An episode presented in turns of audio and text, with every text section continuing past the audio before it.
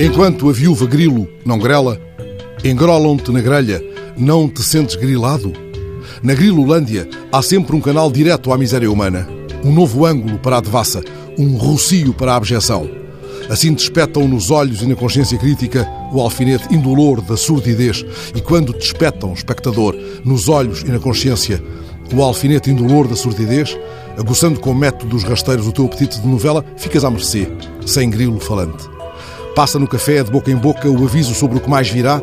É a grotesca novela infinita. A Viúva Alegre em passeio romântico. Assim escutei, uma manhã destas, por entre a sinfonia de cimbalinos.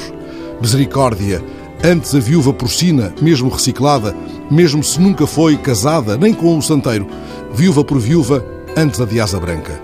Passei ontem pela casa de Camilo em Seide e o grilo falante pôs-se-me em sussurros.